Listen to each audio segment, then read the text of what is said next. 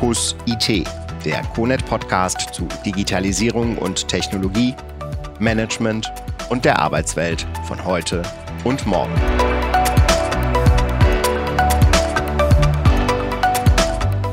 Herzlich willkommen, meine Damen und Herren, zu einem neuen CONET Podcast. Wir haben heute uns ein sehr interessantes Thema vorgenommen, nämlich das Thema Nutzerorientierung und Barrierefreiheit. Und zwar wollen wir uns damit beschäftigen, welche Rolle diese beiden Themen im Public Sektor spielen. Und ich freue mich, dass ich zwei Expertinnen von CONET äh, zu einem Gespräch hier begrüßen darf. Zunächst Frau Steinebach. Äh, Frau Steinebach ist bei CONET die Expertin für Barrierefreiheit. Frau Steinebach, herzlich willkommen. Vielen Dank. Hallo zusammen. Ich freue mich natürlich auch, dass wir heute über diese Themen gemeinsam sprechen können. Meine zweite Gesprächspartnerin ist Frau Zander. Sie ist bei Konet die Expertin für Nutzerorientierung. Frau Zander, auch Ihnen herzlich willkommen zu diesem Gespräch. Hallo, Herr Ulrich. Äh, danke, dass wir heute ja, zusammen ins Gespräch kommen. Ich freue mich. Ja, ich heiße Rainer Ulrich und ich habe das Vergnügen, heute durch dieses Gespräch zu führen. Meine Damen und Herren, wir haben das Thema Barrierefreiheit und Nutzerorientierung gewählt, weil wir ja zunehmend digitale Angebote der öffentlichen Verwaltung haben. Angebote der öffentlichen Verwaltung unterscheiden sich von anderen kommerziellen Angeboten dadurch, dass sie allen Menschen einen Zugang ermöglichen müssen. Also die öffentliche Verwaltung bietet Leistungen, zu denen jeder Mensch Zugang haben muss. Insofern spielen Barrierefreiheit und Nutzerorientierung aus unserer Sicht eine wichtige Rolle und darüber möchte ich jetzt sprechen. Und meine erste Frage ähm, geht an Frau Steinebach. Frau Steinebach, äh, gelegentlich, wenn man mit äh, Softwareentwicklern spricht, sagt man, ja, Barrierefreiheit hört man, das ist schon ganz wichtig und äh, es wird auch immer gefordert. Aber so wirklich relevant finden viele Menschen das nicht. Und ich habe jetzt mal nachgelesen, dass äh, in Deutschland alleine über 10 Millionen Menschen Einschränkungen haben.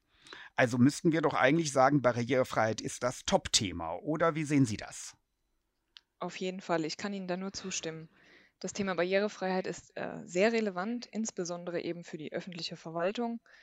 Immer mehr äh, Leistungen werden digitalisiert und daher ist es umso wichtiger, dass man allen Menschen auch diesen Zugang zur Verfügung stellt, äh, insbesondere Menschen mit Beeinträchtigungen. Und die öffentliche Verwaltung ist verpflichtet dazu, ihre digital oder elektronisch ja, angebotenen Dienstleistungen barrierefrei zu gestalten. Da gibt es äh, Gesetze und auch ja, Pflichten bzw. Fristen, aber diese sind bereits auch alle abgelaufen. Das heißt, das Thema ist so relevant, dass es eigentlich in jedem Anwendungsentwicklungsprojekt beachtet werden muss.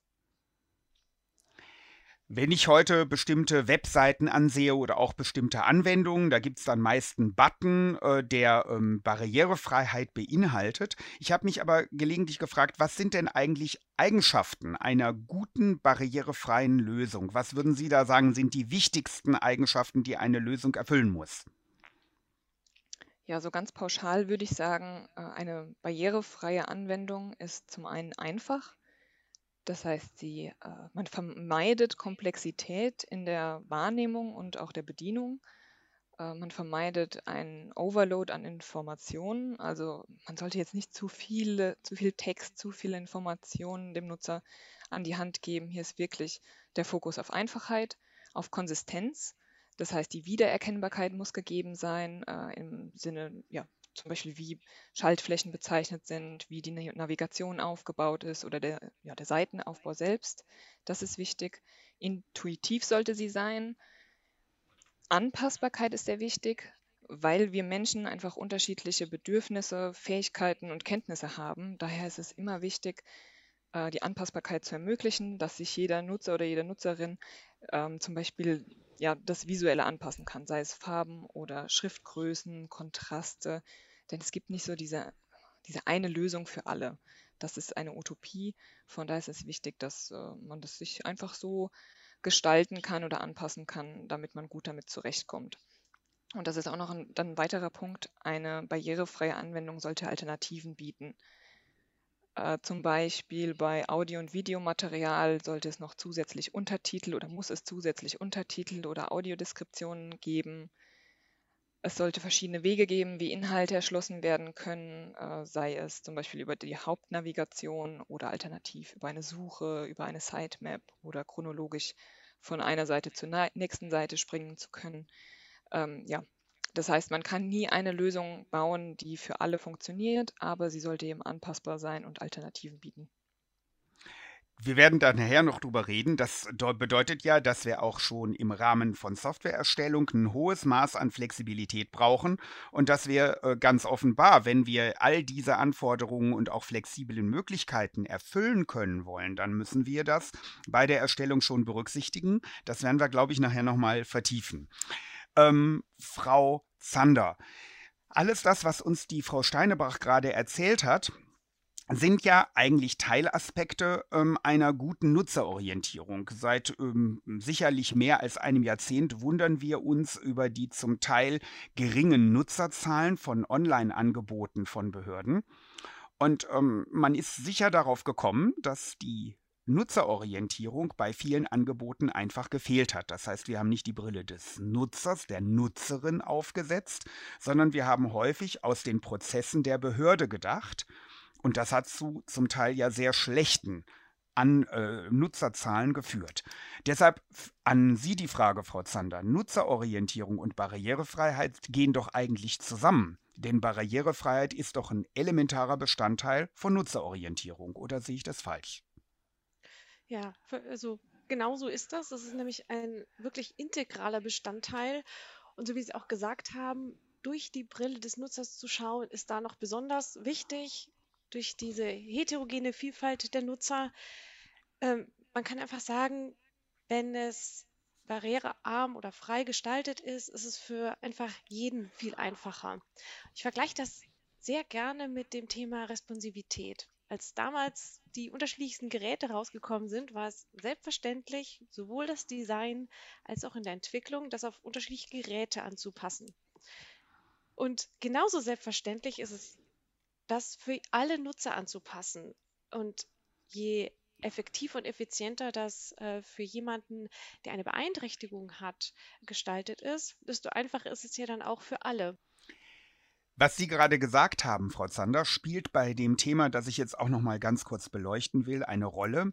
Wir alle kennen ja das Thema Onlinezugangsgesetz, also für diejenigen Hörerinnen und Hörer, die das noch nicht wissen, also bis Ende 2022 sollen alle behördlichen Leistungen für Menschen online verfügbar sein. Da wird sehr viel Geld in die Hand genommen und äh, ich hatte ja schon gesagt, oft sind die Nutzerzahlen von Online-Angeboten ja schlecht. Deshalb würden wir doch eigentlich sagen, wenn wir jetzt schon sehr viel Geld für die Umsetzung des Online-Zugangsgesetzes in die Hand nehmen, dann spielt doch unser Thema, nämlich Nutzerorientierung und Barrierefreiheit, eine Schlüsselrolle für den Erfolg der Umsetzung des Onlinezugangsgesetzes. Wie sehen Sie das? Die Frage geht eigentlich an Sie beide, vielleicht Frau Zander, dass Sie uns da mal aus Ihrer Sicht ein Feedback geben. Was Sie da gesagt haben, eine Schlüsselrolle, das ist für mich so das Thema auch Akzeptanz. Es wird einfach teuer, kann man schon sagen, wenn man es nicht berücksichtigt, dadurch, dass der Entwicklungsaufwand später äh, im Nachhinein nachgezogen werden muss, wenn die Nutzer nicht damit arbeiten können. Und die Vergangenheit zeigt und auch viele der Kunden, die gesagt haben, wir haben es nicht berücksichtigt und somit ähm, haben wir ähm, Probleme, dass sie das gerne nutzen, dass sie es nutzen können, dass sie ihre Aufgaben nicht erfüllen können. Und äh, deswegen äh, je früher man das, das haben Sie auch gerade gesagt, Herr Ulrich, wenn man das früh berücksichtigt äh, und in den Entwicklungsprozess mit integriert, dann ähm, ist der Entwicklungsaufwand wesentlich geringer und das Ergebnis ist äh, dann auch optimal nutzbar. Frau Steinebach, äh, Online-Zugangsgesetz alle behördlichen Dienstleistungen sind online, online verfügbar. Das ist nicht der einzige Zugang, aber ich glaube, wir können prognostizieren, es wird ein wichtiger Zugang und konventionelle, papiergebundene Zugänge werden abnehmen ähm, oder durch persönliche Vorsprache. Jetzt stelle ich mir das Thema Barrierefreiheit in diesem Kontext nochmal vor. Müssten Sie doch eigentlich sagen, ganz dickes Ausrufezeichen, sonst wird das nichts mit dem Onlinezugangsgesetz. Auf jeden Fall. Also die Barrierefreiheit ist erstens auch eine Schlüsselanforderung im OZG und sie spielt hier eine ganz wichtige Rolle. Wie Sie sagen, es ist zwar nicht die einzige Möglichkeit, an äh, ja, Verwaltungsaufgaben oder Leistungen in Anspruch zu nehmen, aber es wird immer wichtiger. Unser alltägliches Leben, unsere alltäglichen Aufgaben werden immer weiter digitalisiert und diesen Zugang, den müssen wir den Bürger und Bürgerinnen auch gewähren. Das ist, heißt, es geht hier wirklich um eine gleichberechtigte Teilhabe niemanden auszugrenzen, sondern es allen Nutzern oder Nutzerinnen zu ermöglichen, diese digitalen Verwaltungsleistungen in Anspruch zu nehmen. Und die Schwierigkeit hierbei ist dann aber, dass wir eine sehr große und heterogene Zielgruppe haben. Ähm, eine Vielzahl an Menschen mit unterschiedlichen Bedürfnissen, mit Beeinträchtigungen. Und äh, ja, dafür ist Barrierefreiheit ja sehr relevant. Es ist wirklich eine Schlüsselrolle und es muss es muss umgesetzt werden, damit es jeder nachher nutzen kann. Und da kommen wir wieder zurück auf Frau Zander. Ähm, wenn das berücksichtigt wird, dann ist auch schon der Grundstein für die Akzeptanz der Nutzerinnen und Nutzer gegeben. Wenn wir über Lösungen in der öffentlichen Verwaltung nachdenken, dann spielt das Thema Wirtschaftlichkeit sicherlich eine genauso wichtige Rolle wie in der Privatwirtschaft. Und da haben Sie ja ähm, auch Erfahrungen im Hinblick auf die Bewertung von Angeboten äh, für potenzielle Kundinnen und Kunden von Unternehmen ähm, und deren Online-Angebote. Wenn wir jetzt also uns mal überlegen, was heißt denn eigentlich, wenn wir jetzt versuchen, in diesen beiden Themen Nutzerorientierung und Barrierefreiheit zu sparen und vielleicht die Lösungen suboptimal gestalten, welche Konsequenzen hat das denn auch wirtschaftlich? Was sind da Ihre Erfahrungen? Das ist so ein bisschen das, was ich vorher angesprochen habe, äh, in kleiner Form, kurzer Form. Das ist vor allem, dass man im Nachhinein, äh, wenn es schon entwickelt wurde, Nacharbeiten machen muss. Dadurch, dass dann Prozesse nicht optimal abgebildet sind, die der Nutzer im Alltag hat. Zum Beispiel, er hat äh, Probleme, mit denen er, er arbeitet gerade einen Prozess ab und er hat aktuell Probleme. Werden die nicht erfasst und aufgenommen und für die neue Entwicklung berücksichtigt, hat er weiterhin Probleme, es gibt Akzeptanzschwierigkeiten, dann ist es aber schon entwickelt und dann muss es nachgearbeitet werden. Von daher kann sich die Entwicklungsdauer zum einen verlängern und natürlich dann auch die Kosten. Frau Zander und Frau Steinebach, Sie kennen ja auch kommerzielle Online-Angebote, kommerzielle Anwendungen unter dem Aspekt Barrierefreiheit und Nutzerorientierung.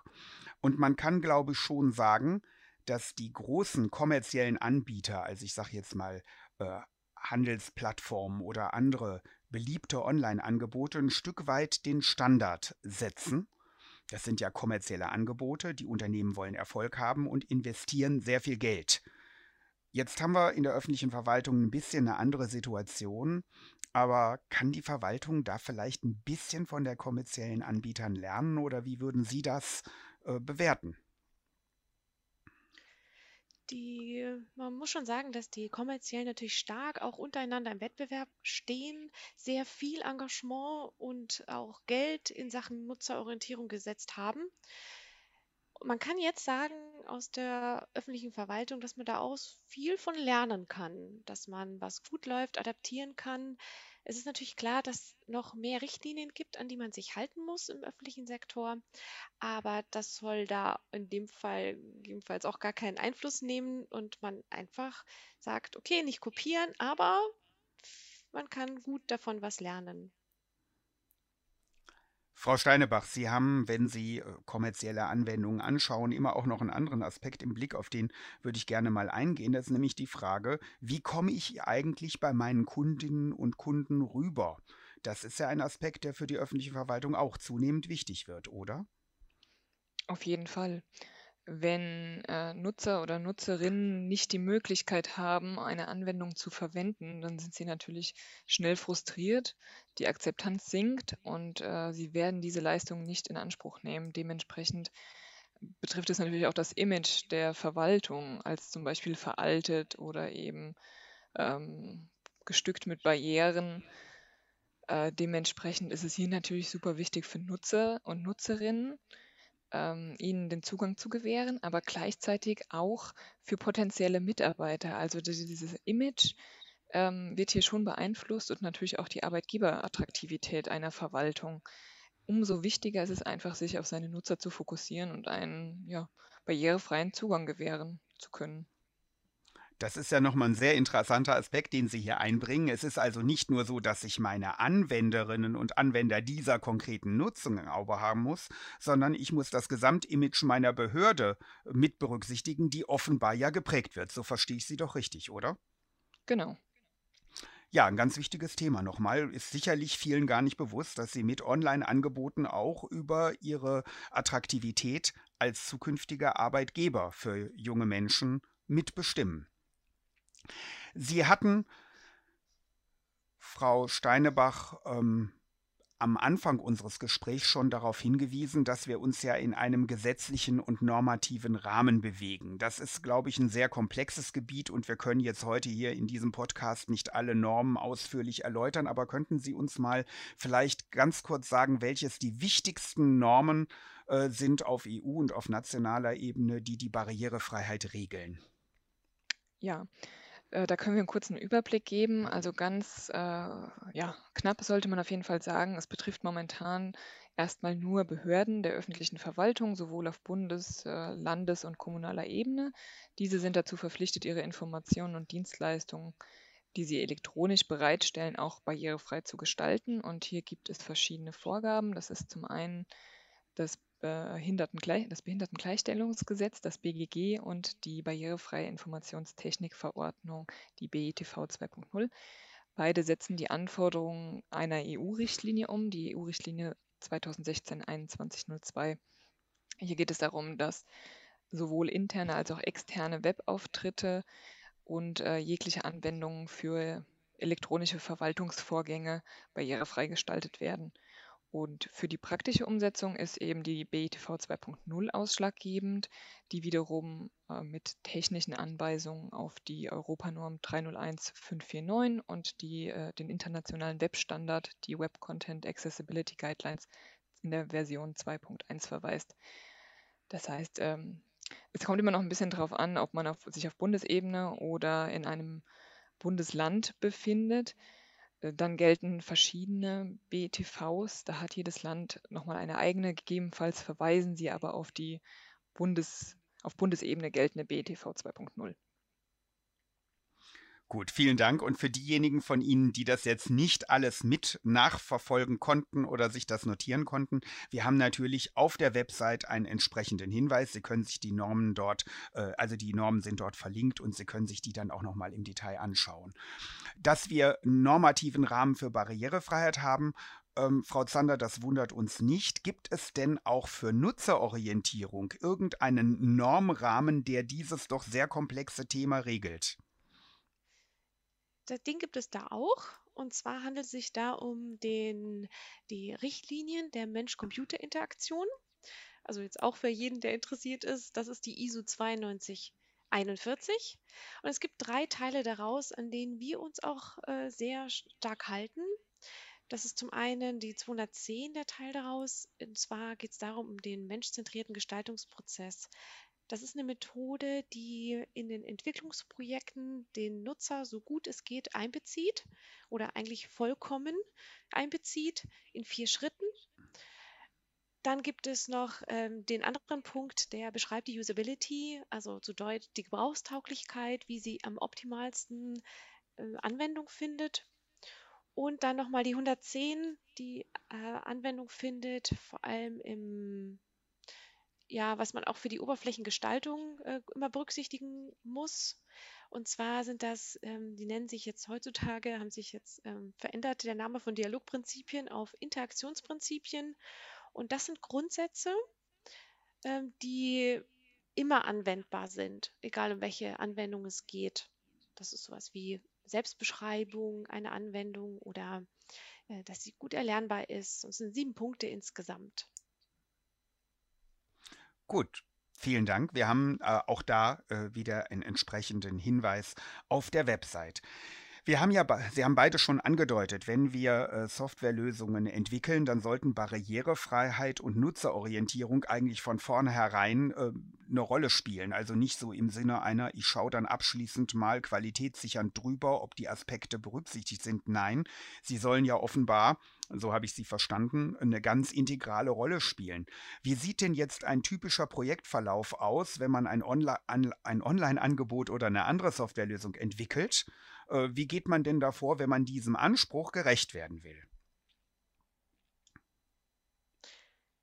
Ich könnte da jetzt wieder auf diesen äh, ersten Prozess, den ich vorhin erläutert habe, nämlich den menschzentrierten Gestaltungsprozess, den, den, äh, der findet immer Anwendung, wenn wir ein, ja, ein Entwicklungsprojekt starten und den Nutzer wirklich von Anfang an mitnehmen wollen. Dann, das sind diese vier Punkte, die ich erwähnt habe. Und da geht es im ersten Schritt darum, den Nutzer in seinem Kontext zu verstehen. Das heißt, wir gehen hin zu ihm, wir beobachten ihn, wir stellen ihm Fragen, wir machen Interviews, sodass wir von vorne bis hinten verstehen, wie er seine Aufgabe löst. Wenn wir das gemacht haben, müssen natürlich diese Anforderungen zu Erfordernissen formuliert werden. Wir spezifizieren, wir ähm, koppeln das auch wieder zurück an den Anwendern. Haben wir sie so richtig verstanden? Bis dann die Gestaltung entwickelt wird. Also es wird sozusagen eine Oberfläche designt. Auch da wieder rückgespiegelt. Äh, passt das so? Es wird auch in dem Zustand schon getestet an dem Nutzer, der später die Anwendung benutzt. Und am Ende wird dann ähm, nach dem Test nochmal ähm, ein, ein ganzheitlicher Test gemacht, bis alle sagen, so, jetzt ist es äh, in Ordnung, wir kommen klar und es kann in die Entwicklung gehen. Und somit bekommt die Entwicklung ein finales Produkt, ohne selbst iterativ ähm, mit einem sehr hohen Aufwand ähm, Änderungen vornehmen zu müssen. Es ist da abgeschlossen. Das hört sich jetzt alles sehr logisch an, Frau Zander, was Sie sagen. Man wundert sich eigentlich, warum das nicht immer schon so gemacht wurde. Aber wir wissen, bei der Umsetzung des OZG hat man extra darauf geachtet, dass bei der Entwicklung von Lösungen eben genauso vorgegangen wird, wie Sie es gerade beschreiben. Also es ist doch sehr erstaunlich, dass diese Selbstverständlichkeit ganz offenbar nicht immer selbstverständlich gewesen ist. Jetzt äh, an Frau Steinebach die Frage, äh, das Thema Barri äh, Barrierefreiheit, wenn wir da in so ein Softwareentwicklungsprojekt gucken, äh, wie sieht das da aus? Im Idealfall werden die äh, Anforderungen an die Barrierefreiheit, die eben aus den gesetzlichen Vorgaben oder Standards hervorgehen, direkt mit in den Menschen, menschzentrierten Gestaltungsprozess mit integriert. Das wäre eigentlich ja, der idealtypische Verlauf.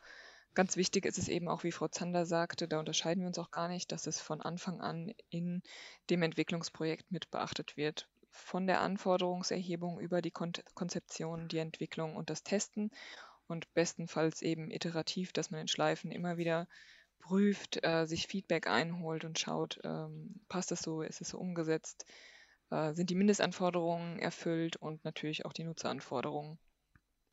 Frau Steinebach und Frau Zander, Sie geben mir ein Stichwort. Wir haben in der E-Government-Diskussion einen Aspekt, den Sie indirekt bestätigt haben. Ich will den nochmal versuchen zu formulieren.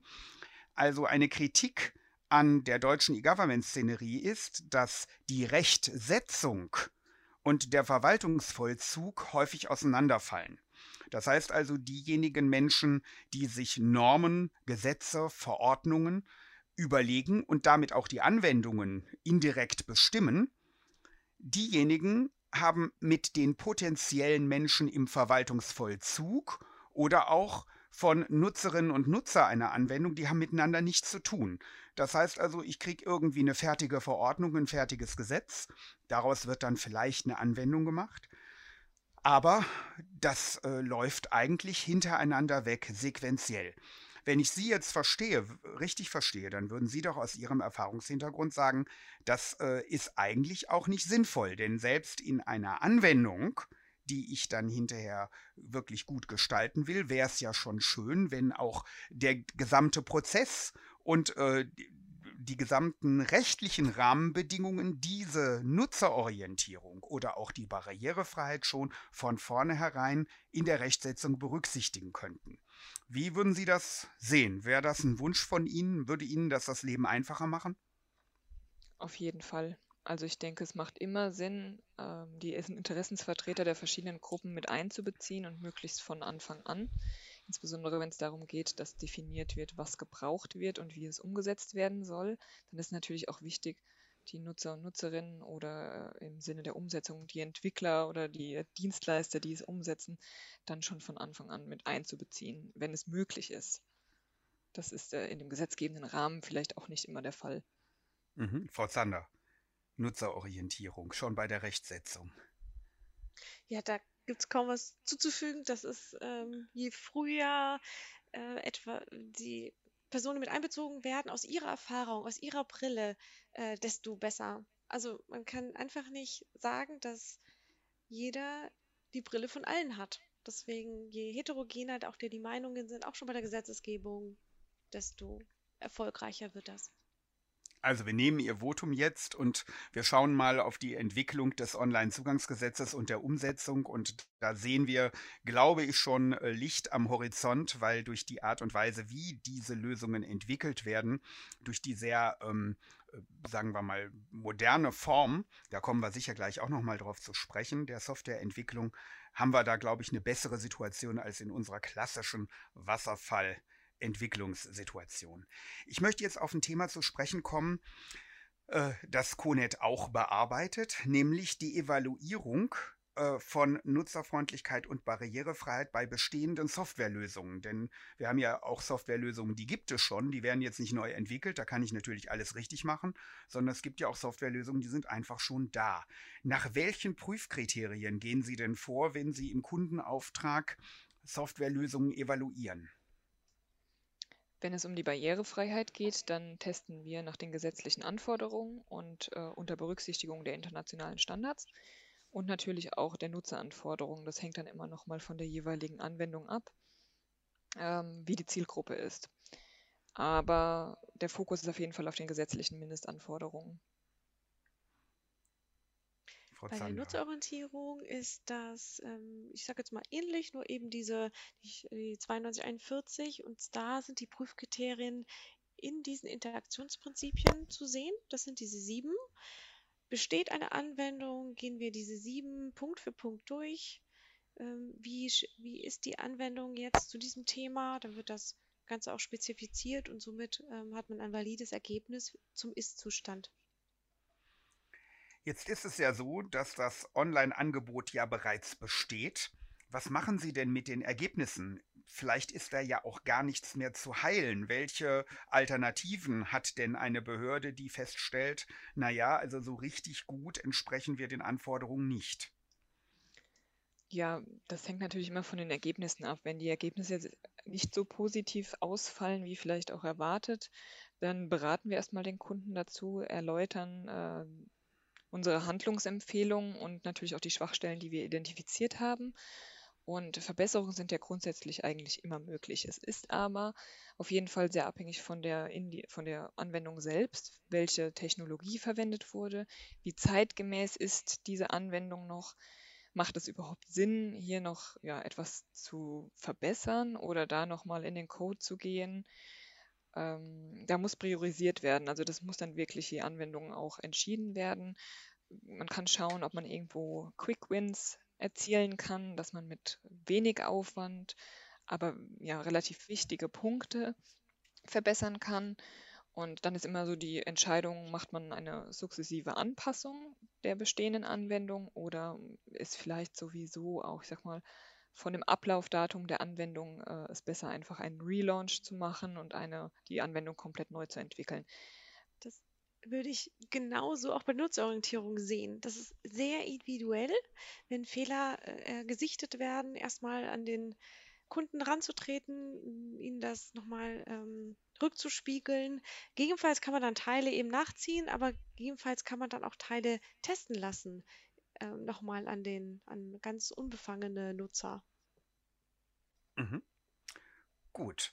Das beruhigt jetzt sicher viele, aber ich glaube, wir können zusammenfassend sagen, also die beste Investition in eine gute Lösung und eine, die auch genutzt wird und die damit überhaupt den Entwicklungsaufwand rechtfertigt ähm, und die Steuergelder, die dafür verauslagt werden, ist, dass man das von vornherein tut. Äh, jetzt haben wir eine gewisse Dynamik in der Rechtsentwicklung, aber da sollte man nicht einfach die Flinte ins Korn werfen, das nehmen wir jetzt einfach mal so mit, sondern äh, es ist immer äh, was zu verbessern. So haben Sie das gerade gesagt, Frau Steinebach. Das beruhigt. Gut. Ich würde gerne, äh, wir nähern uns auch schon fast dem Ende, nochmal auf agile Softwareentwicklung zu sprechen kommen. Wir hatten ja vorhin schon unser klassisches Wasserfallmodell. Da war es ja früher häufig so, dass Nutzerorientierung und Barrierefreiheit im Sinne einer abschließenden Prüfung nochmal ähm, vollzogen wurde. Hat man sich die Lösung nochmal angeschaut. Agile Softwareentwicklung soll ja jetzt ähm, uns die Möglichkeit geben, ganz anders Software zu entwickeln. Welche äh, Erkenntnisse haben Sie denn im Rahmen von agilen Softwareentwicklungsprojekten in Bezug auf Nutzerorientierung oder Barrierefreiheit? Bei dem Thema ist das so, dass wir, wenn es dann in die Entwicklung geht, ja die Anforderungen bereits erhoben sind und wir ja da, was das angeht, das ist alles getestet und soweit aus Nutzersicht und auch auf der Barrierefreiheitssicht so, ich sage jetzt mal, in Ordnung ist und in die Entwicklung gehen kann. Was aber dann schon noch ist, dass die Entwicklung gegebenenfalls Fragen hat, äh, man vielleicht nochmal irgendwas ganz 100% spezifizieren muss, was vorher äh, aus unserer Sicht klar war, der Entwickler aber noch eine Rückfrage hat, sodass wir das immer begleiten als ähm, Team, als UX-Team und ähm, somit dann noch äh, Qualität sichern. Genau, so würde ich das für die Barrierefreiheit auch unterschreiben. Und äh, es ist insbesondere immer wichtig, einfach direkt nach den ersten Entwicklungsschritten oder den ersten äh, Sprints oder ja, Iterationszyklen in der Entwicklung eben direkt schon zu testen und ähm, da schon die einzelnen Punkte festzustellen. Weil das, was wir vorhin schon angesprochen hatten, es wird halt immer teurer, wenn man erst am Ende feststellt, dass es nicht so umgesetzt wurde, wie es eigentlich sein sollte. Von daher ist es einfach wichtig, kontinuierlich ähm, und iterativ äh, die Entwicklung zu begleiten und hier ja beratend und testend zur Seite zu stehen. Das setzt natürlich auch voraus, dass wir eine andere Fehlerkultur entwickeln, weil Fehler, die in einer Entwicklung oder äh, Mängel, die in einer Entwicklung äh, schnell entdeckt werden, die helfen uns. Ja, es ist also eigentlich sehr gut, wenn wir frühzeitig Mängel entdecken, weil wir darauf dann reagieren können. Ich glaube, das ist so der klassischen Softwareentwicklung. Ähm, da war das auch nicht immer so. Ich glaube, da können wir alle miteinander äh, lernen. Auf jeden Fall. Ja, da sprechen Sie einen wichtigen Punkt an. Definitiv. Ich habe äh, eine Frage zum Abschluss unseres Gespräches. Also wir haben ja in der technologischen Entwicklung eine ungeheure Dynamik. Ich sage jetzt mal Chatbots, KI und so weiter. Ganz sicherlich werden diese neuen technischen Entwicklungen auch die Online-Angebote beeinflussen. Ich würde Sie beide als Expertinnen jetzt mal fragen, äh, wie wenn wir in die Zukunft äh, schauen, wie werden sich denn zukünftige Online-Angebote von den heutigen unterscheiden? Gerade auch im Hinblick auf unser Thema Barrierefreiheit und Nutzerorientierung. Also wir gucken jetzt mal in die Glaskugel. Ja, das äh, wird auf jeden Fall interessant werden, denn ich denke, wie Sie auch gerade gesagt haben, es werden sich immer neue oder es entwickeln sich ja immer neue Benutzerschnittstellen. Der Fokus war viele Jahre immer nur auf diesem grafischen User Interface, äh, die normale Webseite. Äh, man hat sie mit der Maus bedient. Wichtig ist auch, dass man sie jetzt auch mit der Tastatur bedienen kann. Aber es wird ja immer wichtiger, äh, sei es Smartphone, also andere Geräte, Smartphone, Tablet zu bedienen. Das heißt, was wir im privaten Umfeld ja auch schon ja, ganz äh, integriert haben und normal machen, äh, die Touch-Bedienung. Das wird auch, glaube ich, für die Verwaltung immer wichtiger und natürlich auch alles Richtung Internet of Things, also Wearables wie Smartwatch oder Datenbrillen, Chatbots, die Sie angesprochen hatten. Und äh, hier, glaube ich, wird die Schnittstelle der Sprachsteuerung immer wichtiger. Das heißt, wir rücken so ein bisschen ab von dem Grafischen und dem rein Visuellen und ähm, konzentrieren uns dann mehr auf die Sprache, Spracheingabe. Und äh, da äh, gibt es auf jeden Fall noch sehr viel zu tun. Das ist äh, bisher nur ja, sehr wenig berücksichtigt oder findet nur relativ wenig Berücksichtigung. Und ich glaube, für die Verwaltung ist es auf jeden Fall noch ein sehr großes Thema. Und es ist halt einfach was, weil es den Nutzer oder die Nutzerin direkt betrifft, ja, was bei Barrierefreiheit und Nutzerorientierung dann auch berücksichtigt werden muss. Frau Zander, Sie müssen sich doch im Sinne Nutzerorientierung eigentlich freuen auf die Zukunft, weil wir haben so viele neue Möglichkeiten. Die Lösungen müssen doch immer besser werden. Davon gehe ich auch aus, genau. Da stimme ich auch Frau Steinebach zu. Ich gehe auch davon aus, dass es immer mehr Sprache und die natürliche Eingabe sein wird, aber das ist wirklich so ein bisschen, wie sich das etabliert, doch ein bisschen Glaskugel. Lassen wir uns einfach mal überraschen. Ja, mit diesem Blick in die Zukunft haben wir auch das Ende unseres heutigen CONET-Podcasts erreicht. Ich darf Ihnen, Frau Steinebach und Ihnen, Frau Zander, ganz herzlich danken, dass Sie heute zur Verfügung gestanden haben und uns Einblick in Ihre Arbeit gegeben haben und uns auch ein bisschen äh, die Nebel, was die Begriffe angeht, äh, lichten konnten, hoffe ich jedenfalls. Vielen Dank dafür. Vielen Dank, Herr Ulrich, für das Gespräch auch von meiner Seite. Und sollten Fragen bei unseren Zuhörerinnen und Zuhörern offen bleiben, dann finden Sie unsere Kontaktdaten auf unserer Webseite direkt. Danke auch von meiner Seite. Ich darf mich auch bei Ihnen verabschieden. Und ich würde mich freuen, wenn wir uns bei einem nächsten CONET-Podcast wieder hören, sicherlich zu einem interessanten Thema aus dem Bereich der Verwaltungsdigitalisierung. Machen Sie es gut und bis zum nächsten Mal.